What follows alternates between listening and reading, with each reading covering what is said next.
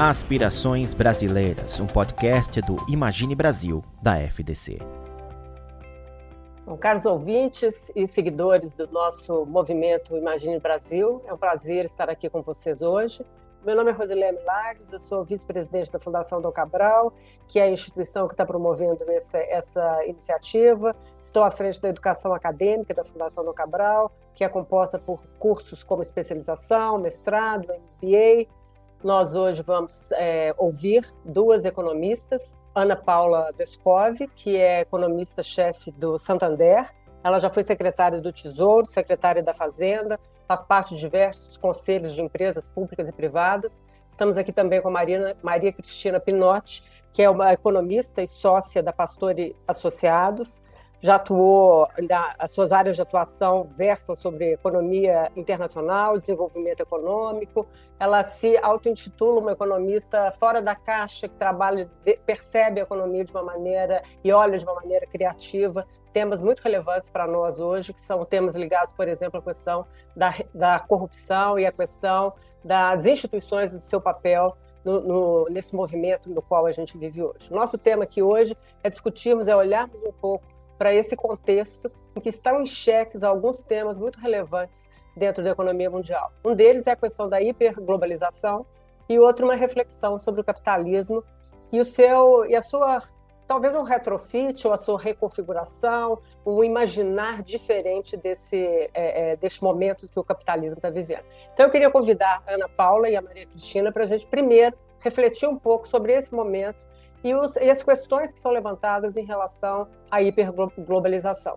A gente viveu aí tempos no mínimo diferentes, né? A gente acabou, acabou, não sei se acabou, né? Não sei, Ana Paula e Maria Cristina, se acabou ou não, se a gente vai ter aí alguns outros momentos de reincidência da pandemia, mas a gente viveu um momento muito turvo com a pandemia que ceifou uhum. a vida aí de inúmeros cidadãos ao longo é, do mundo.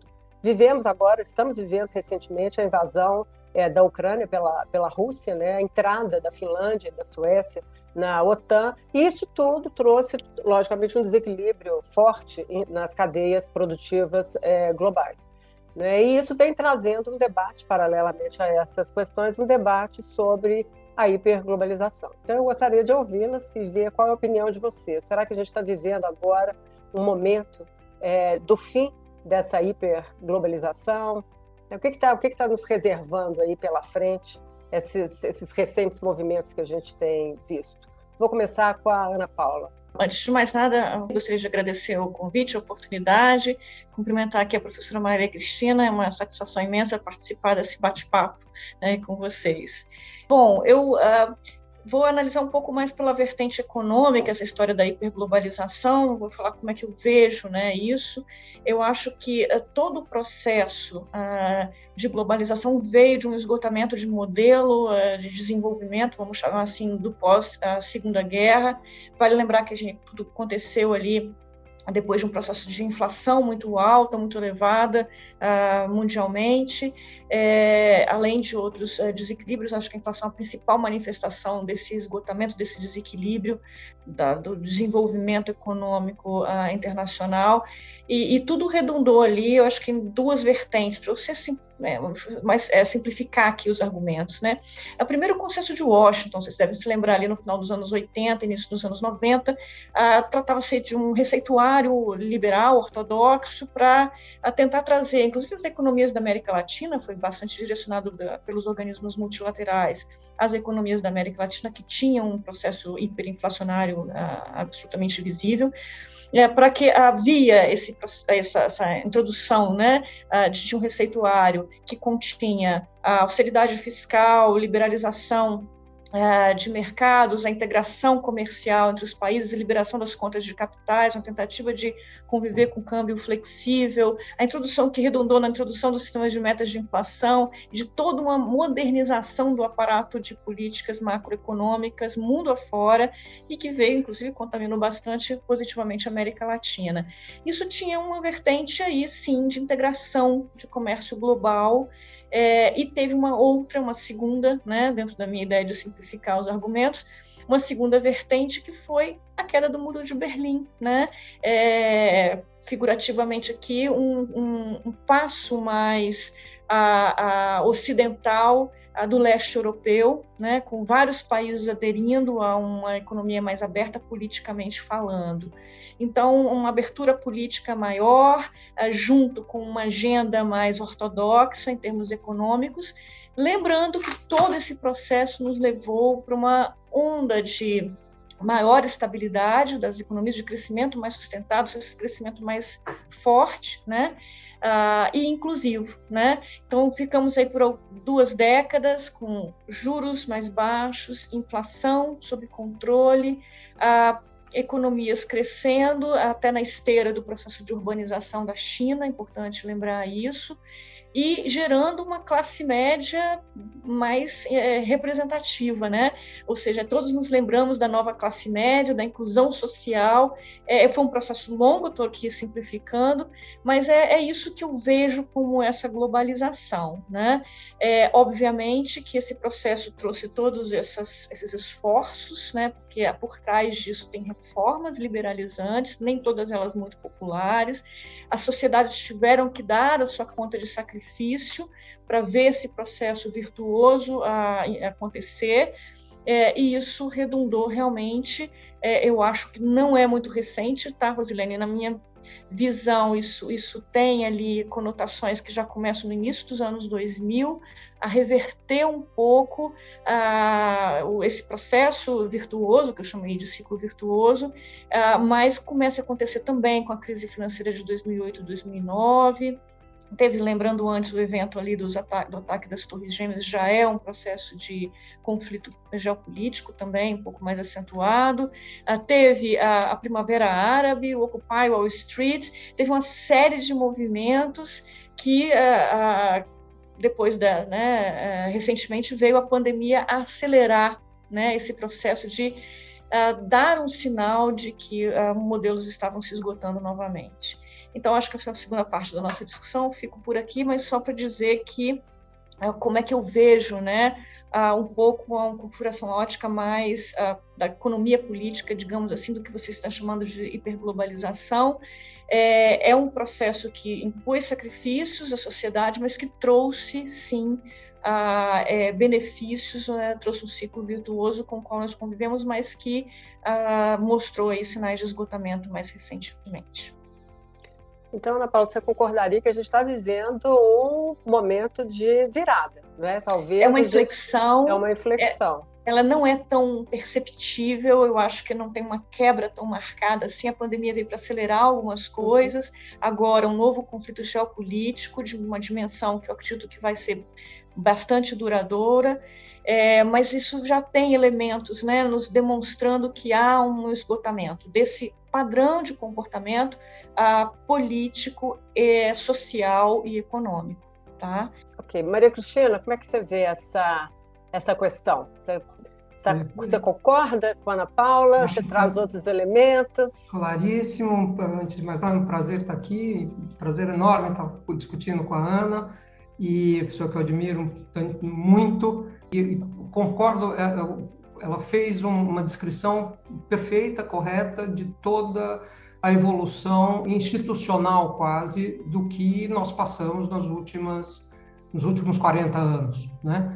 E eu, eu vou pegar um aspecto um pouco diferente, inclusive para, enfim, para complementar um pouco essa questão e, e antes uh, dizer para vocês é extremamente feliz a escolha de vocês de falar sobre globalização e sobre capitalismo, que são absolutamente complementares essas duas questões. Né? Quer dizer, um dos pontos, quando eu penso em globalização, é, vamos pensar por que, que ela aconteceu. Globalização no sentido de essa integração que, que, que, ocorre no mundo, integração que é de toda natureza, toda ordem, né? Integração econômica, integração uh, social, nunca se viajou tanto, nunca se, nós temos hoje no nosso, através do nosso celular, conhecimento do que está acontecendo do outro lado do mundo, coisa que 20, 30 anos atrás demorava dias para a gente saber. Né? Então, você tem, de fato, uma mudança. Globalização é, é um fenômeno fascinante, inclui muita coisa. Eu vou aqui, eu destaco uh, por que, que o que, que, propiciou, por que, que aconteceu a globalização. Em primeiro lugar, uma coisa que o, o Branco Milanovic chama de uh, assim, o capitalismo virou a regra do jogo mundial. Né?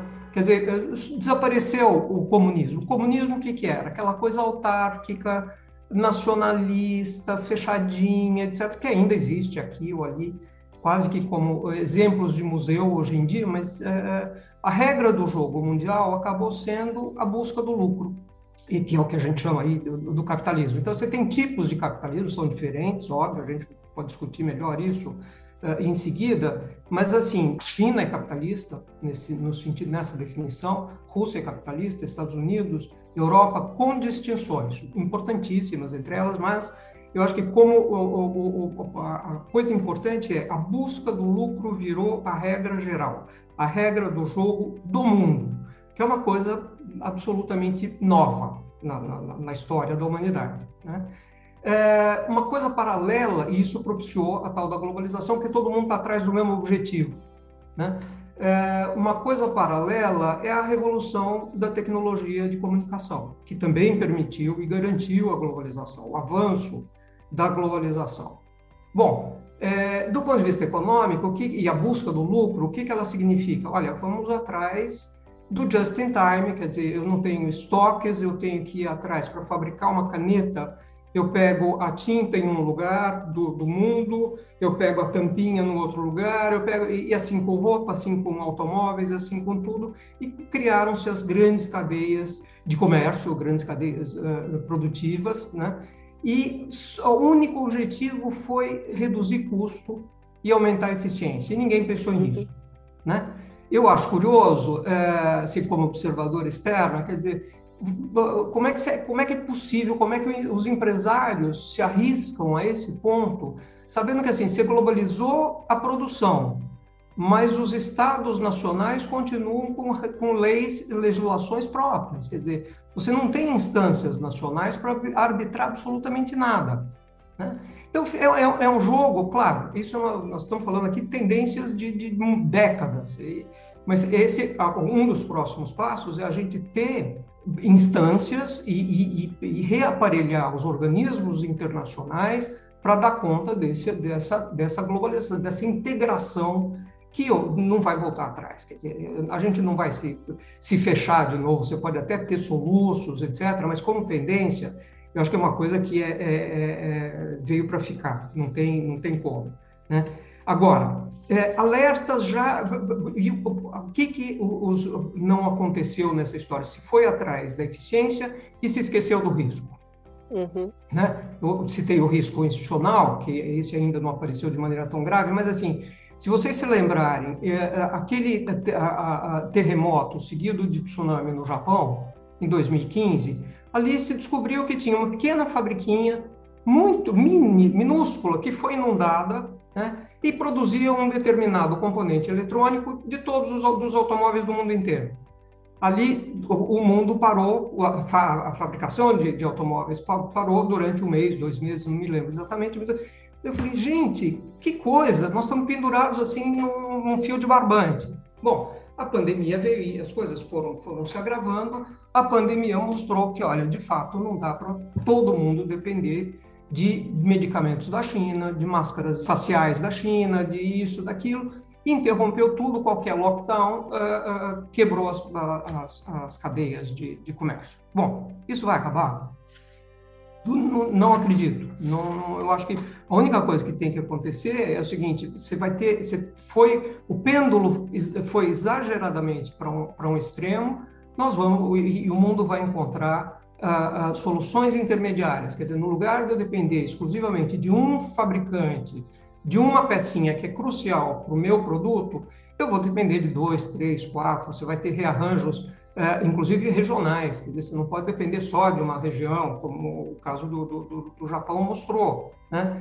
E, então, assim, eu acho que tem um, um refluxo uh, uh, ligeiro, não dá para saber ainda o tamanho, mas assim, não acredito que seja uma volta para regimes autárquicos, tipos de direita e etc., contra a migração. Contra... Não, é um, um, ajuste nessa direção, é, é, é, a maneira como, como eu vejo. Né? Bom, acho que a gente chega aqui a um ponto né, de que é, a gente está concordando que esse, esse movimento, essa integração, ela faz parte desse sistema, ela é essencial para o sistema da forma como a gente vive, da forma como ele está é, concebido. Né? Talvez a gente, como você colocou, é, Maria Cristina, talvez a gente tenha alguns refluxos, né? uma, uma relocalização de cadeias, uma menor concentração desses fornecedores centrais, né? como Índia, China, relativa à questão de medicamentos, por exemplo, né? É, mas que é um movimento, não é um retrocesso uhum. a tempos antigos, né? Nós não vamos voltar aos, aos 1800, né? Tá, estaríamos ainda numa questão de é. integração. Tem, tem uma, uma coisinha que eu acho que é importante a gente colocar na discussão, que é, é, é, é o seguinte: é, esse processo, a globalização, ela acabou produzindo ganhadores e perdedores, muito claramente. E isso vai, vai é o caldo político que a gente está lidando, tem que lidar, etc. E eu acho que é, é importante, por exemplo, a gente olhar é, se a gente tomar entre 1970 e 2018, 2019, os dados mais ou menos por aí, dizer, a participação do Ocidente no PIB mundial passou de 56% para 37%, ou seja, tem uma queda brutal na participação do Ocidente no PIB mundial. Ao contrário, a Ásia passou de uma participação de 19% para 43%. Quer dizer, e aí existem dois, um ganhador óbvio, que é a China, né, e, e os seus satélites, e um perdedor óbvio, que é os Estados Unidos. Como modelo, inclusive. Ali a, a questão dos Estados Unidos é bem uma coisa do modelo seguido pelos, por exemplo, você poderia ver a, a, Europa perdeu muito. Não, o caso da Alemanha é, é, exemplar. A maneira como a Alemanha lidou com a entrada da China no comércio mundial. Quer dizer, ela conseguiu proteger os seus empregos, fazendo o quê?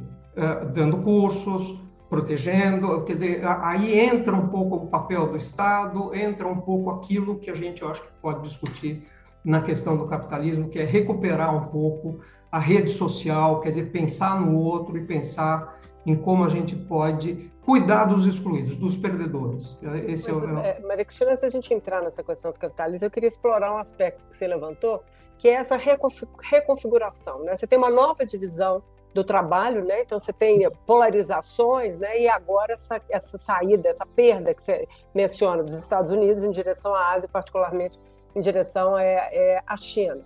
Então, assim, como a gente está vivendo uma oportunidade de reconfiguração dessas cadeias, eu queria ver qual é a opinião de vocês, se existe aí alguma oportunidade para o Brasil, a despeito da, assim, a, a, a, é, eu acho que alargando um pouco o horizonte, tirando um pouco o horizonte do nosso curtíssimo prazo, onde a gente tem aqui uma série de, de dificuldades, né? Mas será que existe aí com essa reconfiguração, principalmente quando se associa a questão do risco, né? O, o país aparentemente é um, é, é um, Existem alguns historiadores que questionam um pouco isso, mas o, o, Brasil é um país pacífico, né?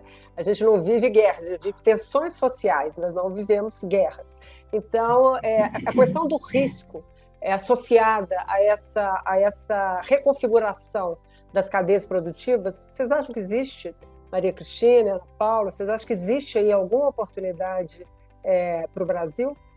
Olha, eu, eu acho que existe, assim, o, o Brasil tem excesso de fartura de tudo.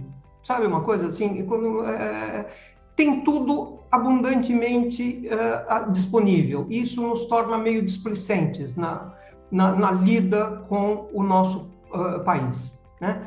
Nós temos energia, toda a questão climática, que é extremamente importante, e nós estamos contribuindo para piorar a situação do mundo, nós estamos pensando absolutamente no curtíssimo prazo, no dia de hoje, não estamos pensando em nada, enfim.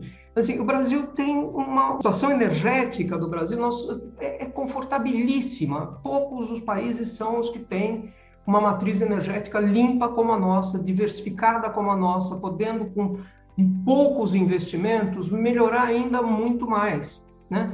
Uh, recursos não nos faltam. Quer dizer, o que, que falta? Falta a gente escolher bons parceiros, abrir a economia, em primeiro lugar, né? Quer dizer, vamos brincar que, olha aqui, vamos parar de, de, de fazer de conta que o, o, o, mundo somos nós, vamos olhar para fora.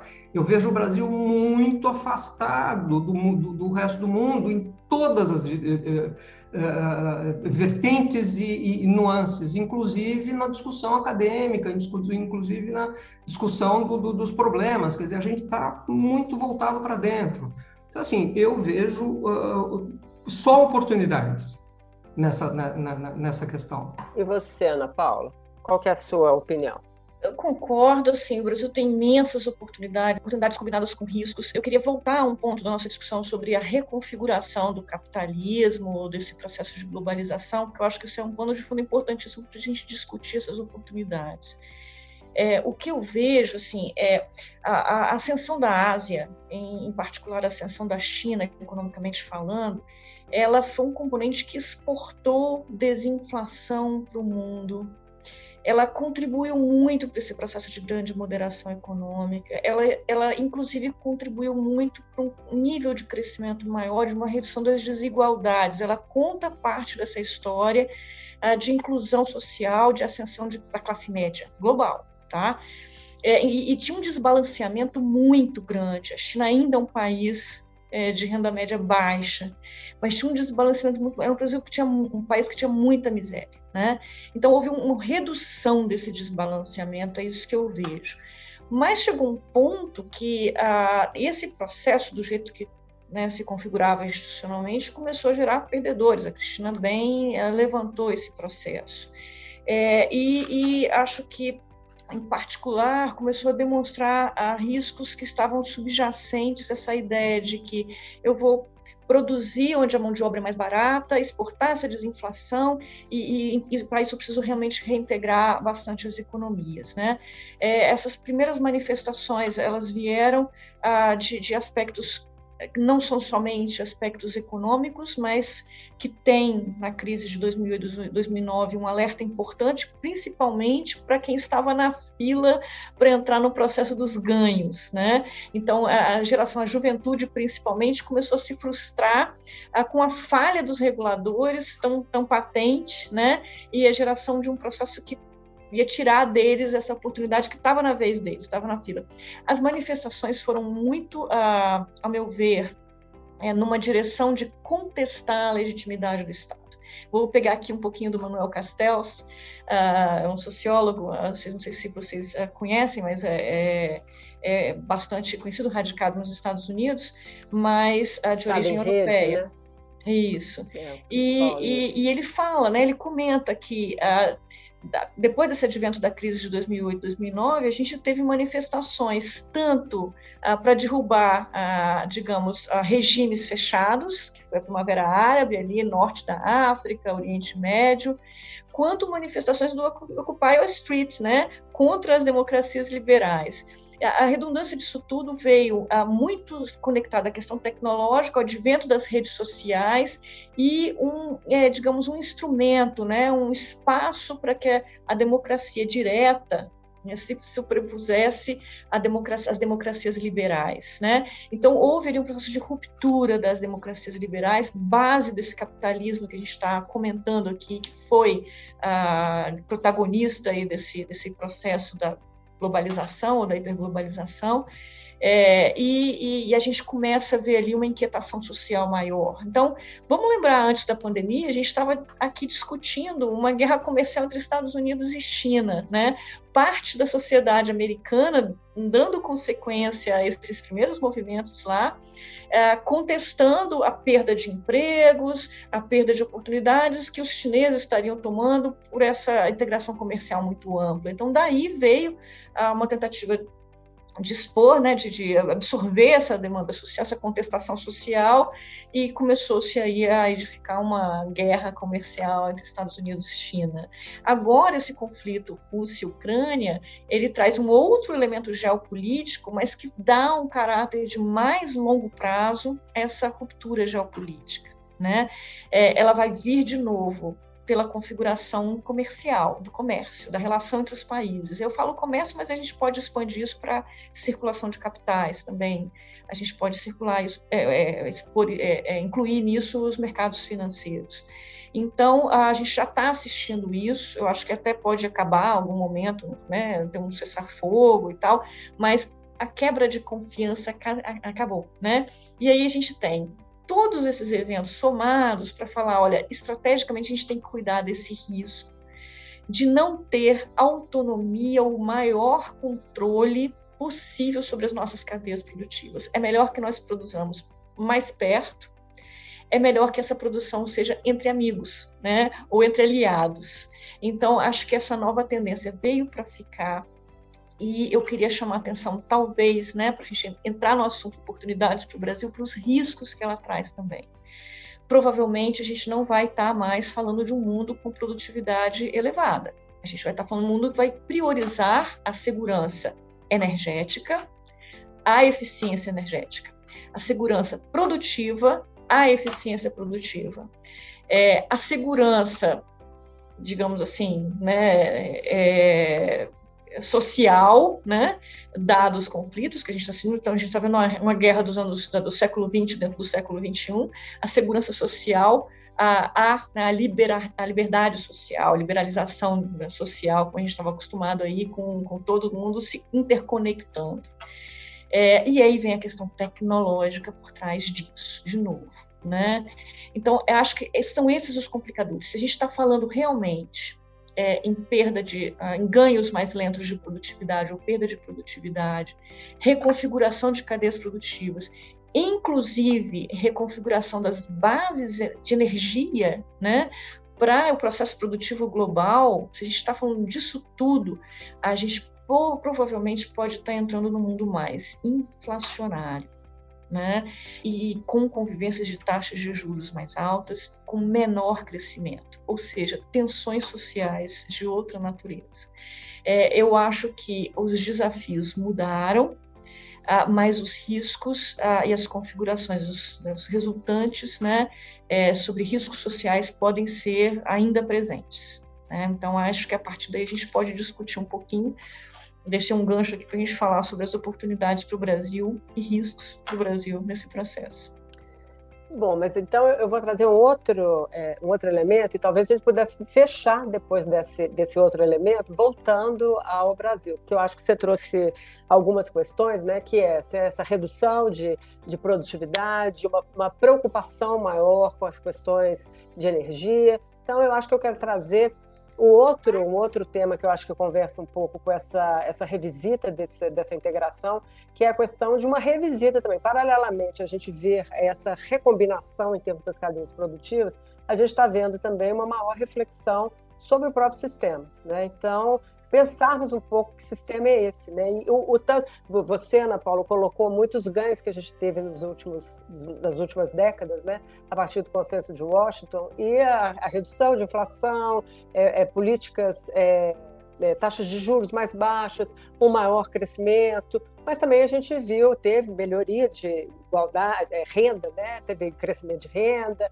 aumentou-se a expectativa de vida, enfim, tem vários benefícios. Mas não há como a gente esquecer que temos também muitos marginalizados, né? que te, temos aí uma, uma, desigualdade de renda ao longo do mundo, né? considerando o mundo como um todo, né?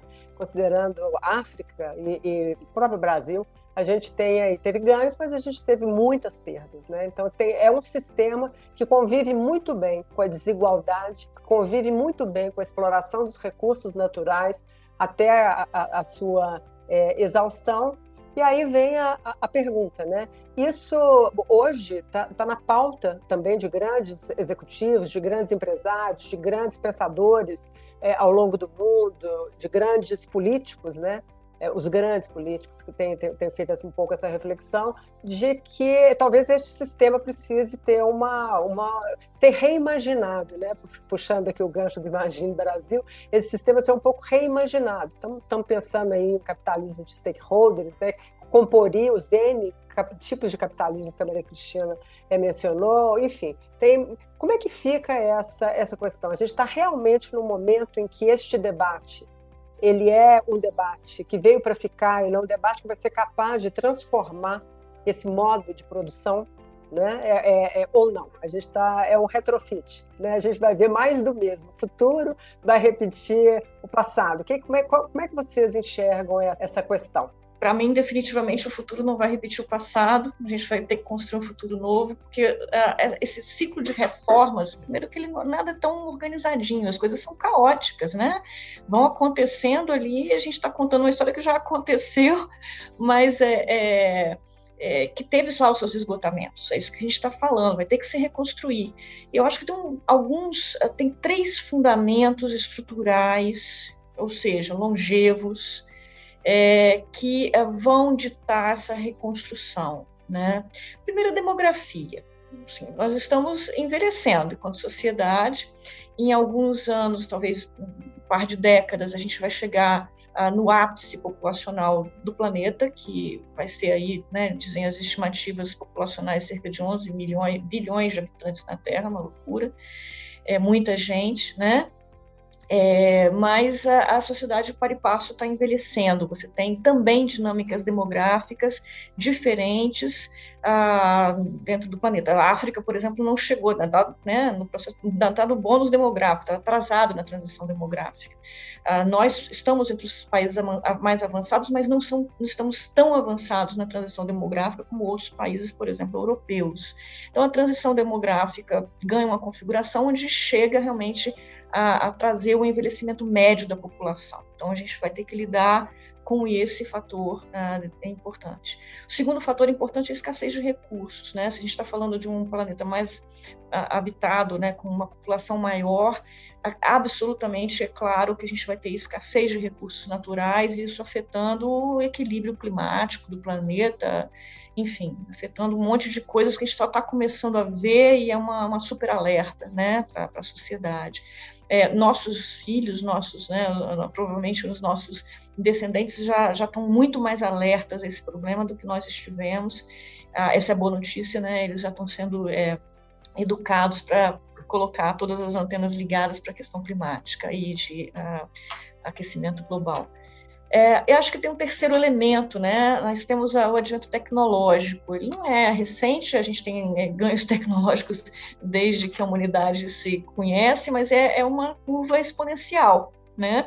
Então, essa aceleração tecnológica está levando a gente de uma economia ah, razoavelmente ah, dependente de tecnologia para uma economia digital, né? É, essa transição ela não é ah, trivial.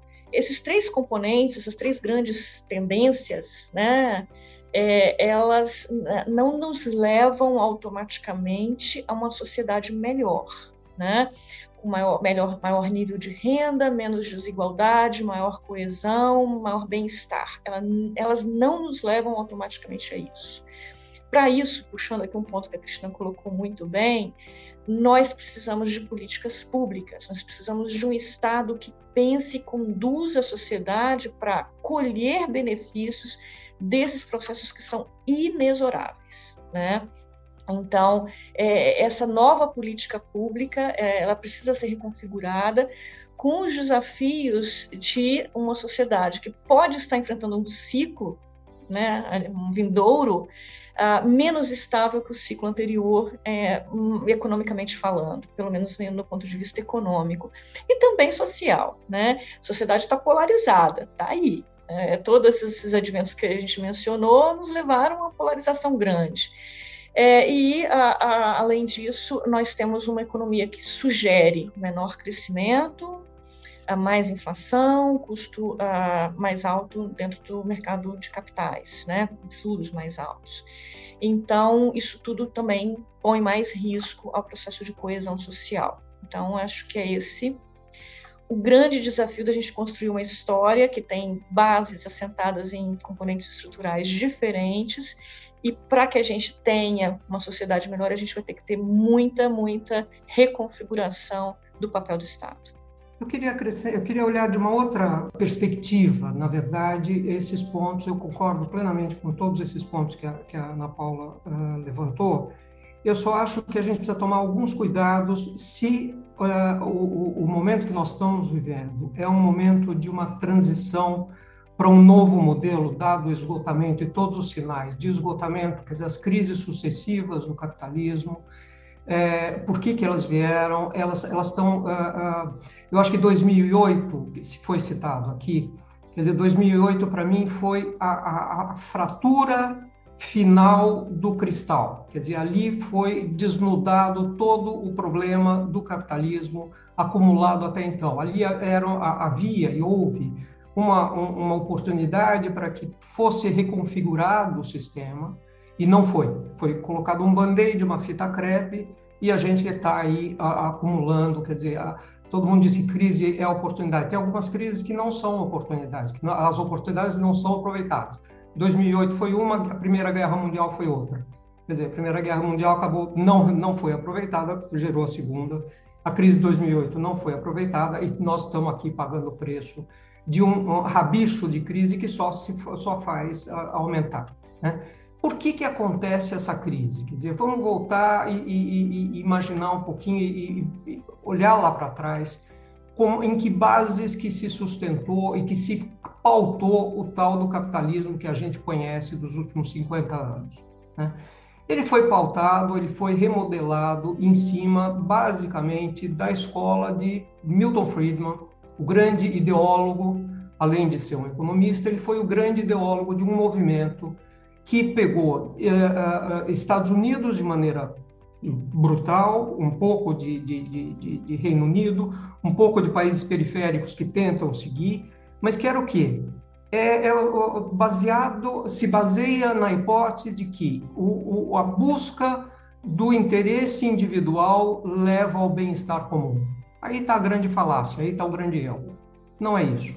Quer dizer, o, o hiperindividualismo leva a sociedades fragmentadas como as que nós estamos observando aqui nos Estados Unidos, no resto do mundo, em maior ou menor grau. Mas, assim, eu diria que a matriz da história começa nessa uh, uh, grande hipótese equivocada de que basta, uh, e, e, essa hipótese ela foi colocada como sendo assim uma virtude. As, as faculdades começaram a, a, a, estimular e a ensinar as pessoas a ganhar dinheiro, uh, independentemente do outro. Quer dizer, você uh, vai ser feliz a hora que você tiver mais dinheiro, que você conseguir ser o melhor de todos. Então, esse, esse espírito de competição e de simplesmente não olhar nem para o seu vizinho, nem para o seu colega, nem para as restrições do, de um planeta no qual você vive, nos levaram a esta uh, indigência moral que hoje existe no mundo. Quer dizer, a falta de ética. Eu posso furar o olho do meu vizinho se isso me trouxer algum benefício de curto prazo. Então, assim, a volta da ética nas relações pessoais, eh, na, na, nas relações do governo com os cidadãos. E tudo isso é, é, é, absolutamente fundamental se a gente quiser viver num mundo diferente. Quer dizer, a própria esta globalização que trouxe aumento da renda per capita do mundo, de alguns países mais do que de outros, ela provocou, eh, eh, agudizou a desigualdade em todos os países. Quer dizer, a concentração de renda foi brutal em todos os países, alguns maior, em maior nível, outros em menor nível. Mas é só a gente lembrar o gráfico do elefante. Quer dizer, o 0,1% das pessoas mais ricas do mundo detém 40%, 50% da renda do, do, do, do, mundo todo. Quer dizer, isso junto com o movimento de redução de, de carga tributária. Quer dizer, a Ana Paula citou o papel do Estado, o papel do Estado é fundamental. Então, assim, é, é, é, esse é o contexto geral que eu acho que é muito importante a gente ter em mente. Né? Uh, uma das, um dos corolários, baixa imposto de todo mundo, porque, olha, é assim, e, e não precisa regular mercado financeiro, nem, nenhum tipo de mercado, porque os mercados são eficientes. Aí você gera a crise de 2008, que tem uma coisa que foi uma crise financeira, de uma natureza especial, específica, porque ela foi gerada em cima de uma bolha imobiliária produzida pela ganância do sistema financeiro, que pegou pessoas que não tinham condições de, de, de comprar imóveis, e a pessoa chegava e falava, mas eu não tenho dinheiro para fazer esse empréstimo. Não tem importância, você começa a pagar daqui a oito meses a sua primeira parcela. Eu não tenho os papéis, eu estou desempregado, não tem importância. E aí faz aqueles contratos com letrinha desse tamanho, e na hora que a coisa quebra, quem foi, é, o, quem pagou aquilo foram os detentores, as pessoas que tinham tomado empréstimo para possuir suas casas. Estados Unidos, é, bairros inteiros foram fechados. Quer dizer, as pessoas ficaram absolutamente em, em barracas no meio da rua. Quer dizer, Occupy Wall Street é uma coisa suave, hiper branda diante do tamanho da crise social que foi que aconteceu naquele momento. E o que, que o governo fez? resgatou Wall Street. Né? Ali rompe o contrato social que existe entre o pagador do imposto e o papel do Estado. E é esse back to basics que eu acho que nós temos que voltar se a gente quer repensar o mundo e quer repensar o Brasil. Quer dizer, para que, serve o Estado? Para que, que nós pagamos imposto? Qual é o combinado que existe entre a sociedade e o, o, o, o governo? O combinado é o seguinte: eu pago meu imposto e eu espero e exijo serviços públicos de qualidade. Eu exijo educação, eu exijo saúde, eu exijo eh, segurança pública, infraestrutura. Né? Esse é o papel do Estado, não é outro. Né? Não, é, não é ser capturado por interesses privados, fazer o que tem feito e ter, levar, levando a, a, a, miséria e a esta a, a polarização que existe. Por que, que ela existe? As pessoas estão desesperadas, as pessoas não têm emprego. Quer dizer, é possível sim a gente lidar bem com, com, com as novidades te tecnológicas. Vários países fazem isso. Né? Nós não somos reféns da, da, da, da, tecnologia, nós não somos reféns das invenções. Quer dizer, o mundo, as invenções são produzidas pelo homem. Pressupõe-se que em benefício do homem e não contra o homem, humanidade, no caso. Né? É, então, assim, eu acho que nós temos que repensar as bases e não ter medo de pensar no, no, no que nós temos que fazer pela frente. A tarefa é grande, depende muito da sociedade civil, depende muito de, de, de resgatar o papel do Estado, do capturado pelos grupos de pressão, eh, privados, individuais, vai ter que pagar mais imposto, sim, eh, o mundo vai ficar menos eficiente, sim, eh, mas as pessoas vão parar. Temos que pensar naqueles que estão morrendo de fome. Quer dizer, são eles que estão provocando essa instabilidade. Ou seja, resumindo, aquela desigualdade que até agora a gente, as pessoas olharam e falaram, puxa, existe uma desigualdade crescente. Hoje se sabe que a desigualdade crescente impede que os países cresçam. Então, é, é, é assim, enquanto isso não for resolvido, nós não vamos voltar a crescer, nem nós, nem ninguém, nenhum país do mundo. Então, acho que esses são os desafios éticos, econômicos, sociais, políticos que nós temos que, que, que enfrentar pela frente. É, Maria Cristina, você levantou dois aspectos super importantes, né? Que tem essa questão da gente revisitar qual é o papel do Estado, mas é dentro de, nesse, nesse momento de revisita existe aqui um grande papel também a ser desenvolvido, a ser exercido pela sociedade civil, não é? Então, assim, como que a sociedade civil se, é, se coloca neste, neste, neste contexto e o que, que ela espera, né? Quais são os desejos dela? Porque este é um movimento meio que especular, né? É, é, um refletir no outro. E aí eu, eu traria agora essa, essa questão, né? Essa, é, é, pensando o papel da sociedade civil neste movimento de reflexão sobre o que, que se espera do Estado, sobre o que, que se projeta em termos de, de país, e, e, eu trago isso agora para o contexto brasileiro. Né? Então, a gente já falou um pouco sobre a questão da, das oportunidades que estão postas relativas à reconfiguração das cadeias é, produtivas, um mundo que talvez permita um pouco menos de eficiência, um mundo que talvez um pouco busque um pouco menos de produtividade, mas minimize riscos, um mundo que tal que privilegie é, é, grandes fontes, como por exemplo no Brasil, a gente tem grandes recursos naturais, grandes fontes de energia, enfim, talvez a gente tivesse uma oportunidade por esse lado. Por outro lado, a gente precisaria de uma reconfiguração deste Estado, né? de repensar um pouco qual é a posição do Brasil, o Brasil se colocar de uma outra maneira, particularmente, por exemplo, em relação à questão da, da energia. Então, colocado esse contexto, é, como é que fica, né? Num momento como esse, em que o Brasil parece que nós estamos vivendo um fla-flu, nós não estamos fazendo nenhum processo de reflexão. A gente lida e trata as próximas eleições como se elas fossem é, é um momento é, é único, né? Não é como se, se tá, o que fosse acontecer ali não tem consequências para o futuro do Brasil. Como que vocês veem neste momento as nossa, a nossa condição de participarmos não só desse debate, mas participarmos de uma maneira ativa dessa, desse repensar né, do papel do Estado, desse repensar desse sistema no qual a gente vive, desse, desse reposicionamento das cadeias. Existem realmente oportunidades para nós, nós estamos muito atrasados frente a isso tudo, nós não estamos preparados para esse, esse debate. Como é que vocês veem essa, essas oportunidades brasileiras, né? não só no que tange a, a parte econômica, mas também nesse processo de reflexão desse sistema? Bem, uh, eu acho que primeiro aspecto aqui, acho que o, digamos, o balanço final líquido dessa é, reconstrução é muito positiva para o Brasil. Né? Ah, por quê? Porque dentro dessa escassez relativa de recursos naturais, essa reorientação energética, desses valores que a gente vai ter que apreender para continuar né, construir um processo de desenvolvimento saudável, ah, o Brasil tem muito a oferecer. Né? O Brasil tem ativos ambientais incríveis, o Brasil tem uma matriz energética limpa, o Brasil tem condições né, de ampliar né, a sua produção energética. Veja, a, a, ainda que nós tenhamos aí uma a redução ao longo do tempo, né, uma transição energética para uma matriz mais ah, fora né, dos combustíveis fósseis, agora, né, nesse curto prazo de realinhamento, o Brasil tem condições de contribuir para dar mais segurança energética uh, nesse ínterim, né, pós uh, conflito da Rússia com a Ucrânia, porque a gente está ampliando a produção de petróleo, de gás, né, é, e, e, a gente tem condições de dar suporte a esse processo para voltar realmente à agenda, é, é, superando o problema da insegurança energética, para a gente voltar à agenda da transição.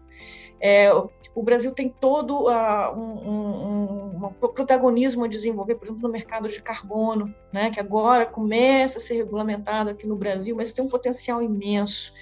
É, só que a gente tem muito para fazer. Né? É, então, colocando essa frente dos riscos aqui, eu acho que é importante a gente recuperar né, é, a condição de nós liderarmos um processo é, de uh, um avanço no aprendizado. Né? É, eu acho que a educação continua sendo a principal agenda para a redução das desigualdades. Né? É, a gente precisa de uma educação que ela seja efetiva, porque pelo aprendizado que você faz a inclusão, não é, é simplesmente massificando a educação ou dando mais dinheiro para a educação que você vai conseguir isso. Educação é um processo que já foi bem delineado ali pelo Hanushek, né, um, um, um economista super importante é, da economia da educação, que falou, olha, o que faz diferença na educação na sala de aula é o professor atuando e conseguindo fazer o aluno aprender.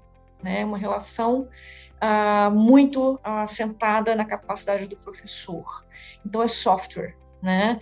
É menos do que construir escolas né, muito grandes, lindas, menos do que você distribuir dinheiro para comprar um monte de laptop, um monte disso, um monte daquilo. O processo educacional está é, tá aprovado no Brasil, né, concede essa prova todos os dias.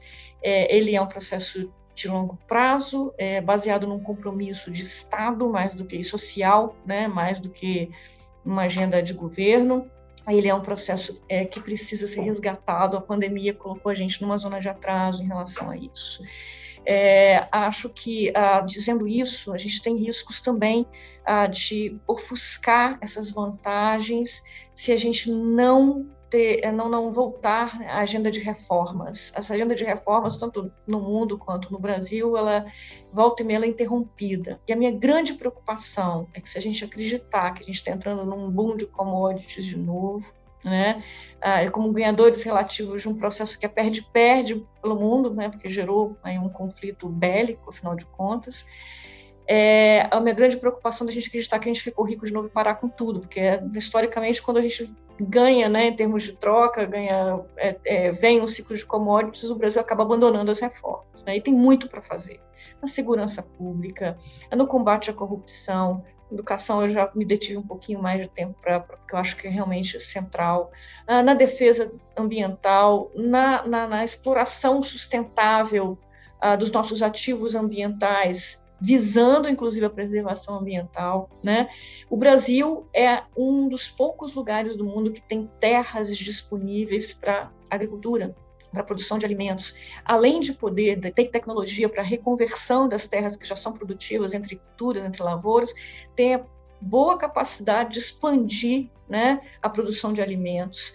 O Brasil fez muito bonito nessa área nos últimos 40 anos, justamente pela via da tecnologia, justamente pela via da produtividade e, enfim, evitar, né, a, conseguir afastar a maldição dos recursos naturais, que acaba levando à captura por grupos de interesses dos orçamentos públicos, aos dinheiros que entram né, nos, nos caixas dos governos via boom de commodities, está acontecendo desde o ano passado, né? A gente voltou a ter uma arrecadação surpresas de arrecadação recorrentes que estão assentadas em castelos de areia, né? Porque se a gente tiver realmente uma uma normalização desses choques né, na área de commodities, é, isso tudo desmonta. Né? É, então, eu acho que a gente precisa assegurar que os orçamentos públicos, ah, ponto ah, bem levantado pela Cristina, têm legitimidade. Né? E para isso a gente tem que conseguir defendê-los dos grupos de interesses. O que a gente vê mais recentemente é os orçamento, o orçamento por vou citar aqui né, o, o orçamento uh, federal em particular, é, sendo uh, ocupado né, pelo pagamento de precatórios, pelo pagamento de emendas parlamentares, às expensas da gente discutir mais profundamente como é que a gente pode dar estabilidade macroeconômica via política fiscal, via contribuição da política fiscal, ajudar né, ao combate da inflação. A política monetária sozinha não vai conseguir fazer isso, a não ser com muito custo social. É, e, finalmente, colocar uma diretriz de gestão nisso tudo. De novo, assim, eu vou afirmar, vou parar por aqui, mas eu vou deixar essa afirmação para provocar até a Cristina né, no nosso debate. É, não é simplesmente colocar mais dinheiro que vai resolver o que o Estado precisa fazer pela sociedade. A gente precisa de gestão, de alinhamento entre a, a, os contribuintes, os cidadãos, né, com os orçamentos públicos. A gente precisa de liderança capaz de dar direção às políticas públicas, quer seja de combate à pobreza, quer seja de educação, de segurança, de saúde. Isso é trabalho, gente, isso é gestão, isso é que todas as empresas fazem, né? É de você trazer um, um, um, uma estratégia, um drive de objetivos e conseguir levar um conjunto de recursos a essa finalidade. Não é dinheiro que vai resolver os problemas que o Brasil tem hoje, que dependem de políticas públicas. Enfim, acho que as oportunidades são imensas, a gente só precisa se organizar enquanto sociedade para poder fazer o enfrentamento dos riscos que a gente tem associado a esse processo e para colher os benefícios dessas oportunidades, porque, de novo, a gente vai, talvez, né, correr o risco de contar uma história de que o Brasil é o país das oportunidades, mas a gente não, não cansa de perdê-las, né? Olha, eu acho que eu concordo integralmente com, com, com a Ana Paula, com tudo que ela disse, não é questão de dinheiro, nós gastamos muito e gastamos muito mal no, no, dinheiro público. O Schumpeter, outro dia achei uma frase fantástica do Schumpeter, 100 anos atrás, ele dizia o seguinte, quando você quer avaliar o grau civilizatório de um país, olhe a maneira como o gasto público é efetuado, como o, o, como o orçamento público é lidado, quer dizer, qual é o critério, como, como é... E, e assim, é, é, é, fica tá claro, tem, é um retrato do país aquilo que está acontecendo de maneira uh, exacerbada hoje em dia, né? Porque abriram-se as porteiras. Eu, eu vou aí na, na, na questão da sociedade civil, que para mim eu estou cada vez quanto mais eu leio, quanto mais eu estudo, quanto mais eu vejo a interrelação, porque assim, essas grandes crises nos obrigam a sair cada um da sua caixinha. Quer dizer, é, é, é multidisciplinar, cada um de nós tem que eh, andar por todas as, áreas de conhecimento para ir montando o, o, o quebra-cabeça, né? Não adianta ficar só na, na, nossa, cada um na sua. E o que eu tenho visto lá fora é, é assim, o papel das países como Turquia enfrentam uma coisa parecida com a nossa. Tem Turquia, tem, tem não, não, acontece só no Brasil. Isso logo no comecinho a gente estava dizendo. Eu, eu, afirmei que eu vejo o Brasil hoje muito isolado. Eu digo isolado no sentido dessa discussão que ocorre no mundo inteiro é, é, sobre o, as questões como resolver, quer dizer, não só não, não, aqui há peculiaridades, há questões específicas de Brasil, mas tem uma coisa geral que acontece com vários países e o papel da sociedade civil tem sido cada vez mais uh, crucial na determinação da qualidade da execução das políticas públicas, da, na qualidade da, e a manutenção das instituições, Quer dizer, no fundo, é o seguinte: é, é, é, quem define, quem controla, quer dizer, antes é, bastava votar a cada quatro anos, ou a cada dois anos, ou a cada seis anos. Não basta votar. Hoje nós temos que ter um controle cotidiano, diário, em cima dos governantes, em cima de tudo, como é em qualquer empresa. Quer dizer, na empresa não basta você, a cada ano vai lá dar uma olhadinha e ver como está. Não E esse é um papel que cabe à sociedade civil. Eu fico muito otimista quando eu vejo o que tem acontecido do lado de cá, do lado da sociedade civil. Né? Eu vejo grupos eh, de eh, empresários, de intelectuais, de lideranças de todo tipo, eh, buscando e financiando especialistas nas mais diversas áreas e produzindo trabalhos absolutamente magníficos. Quer dizer, se você se entrasse hoje por uma obra do Divino Espírito Santo, um, um, presidente que quisesse de fato colocar esse país nos trilhos, ele teria o, o cardápio está pronto. Quer dizer, você quer saber o que vai fazer com, com, com o meio ambiente, mas está escrito nos mínimos detalhes. É só você pegar. Está tá feito. Tem um grupo, tem vários grupos. Você pode escolher três ou quatro, põe os três ou quatro pra, grupos para discutir. Você tira um, um programa em uma semana.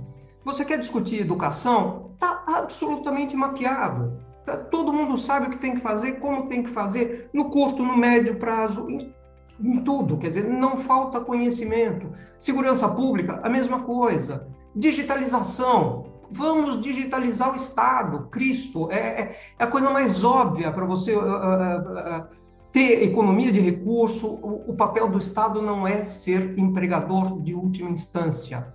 Não. Neste não é papel do Estado, isso é papel da macroeconomia, que tem que colocar o país nos trilhos para fazer o país crescer e aumentar a renda per capita, e de papel das políticas públicas de fazer distribuição de renda eficiente, racional, uh, sem sobreposição. Com, uh, uh, aí entra a sociedade civil, tem que ter assento nos órgãos de controle de, de, de como e quanto está sendo gasto em cada programa. Isso é feito em vários países do mundo, na maioria dos países do mundo, não é feito no Brasil. Não, não existe controle sobre o gasto público, sobre as políticas públicas, existe muito pouco controle. Então, assim, é, existe a tecnologia, existe o diagnóstico, está faltando a ponte, está faltando a ponte entre a sociedade civil e Brasília. Bom, Ana Paula, Maria Cristina, eu acho que a gente abriu aqui várias oportunidades de debate, né? A gente fez assim um arrazoado de grandes, de grandes oportunidades para o Brasil, mas eu acho que o nosso ouvinte ele tem aqui muitos elementos é, com os quais ele pode pensar não só a questão deste novo capitalismo, né, que está sendo discutido, como a questão das cadeias e, particularmente, o Brasil se inserindo nessa, é, nessa discussão. agradeço muitíssimo as opiniões de vocês, a, a, a, presença aqui, né, brilhando no nosso, nessa nossa iniciativa, né, que eu acho que contribui um pouco com isso que vocês estão colocando, né. A Fundação Dom Cabral, ao trazer o, o Imagine Brasil, ela abre um espaço de debate, né, ela cria aqui um espaço para que os grupos pensem e se posicionem é, e reflitam sobre que Brasil que a gente quer lá na frente. Né? O Brasil do futuro ele começa é, com um conceito, ele começa com uma, com uma imagem, com um desenho. Né? Eu acho que é um pouco desse intuito que a gente tem aqui. Então, agradeço muitíssimo a vocês, espero que a gente tenha outras oportunidades mais à frente de conversarmos de novo.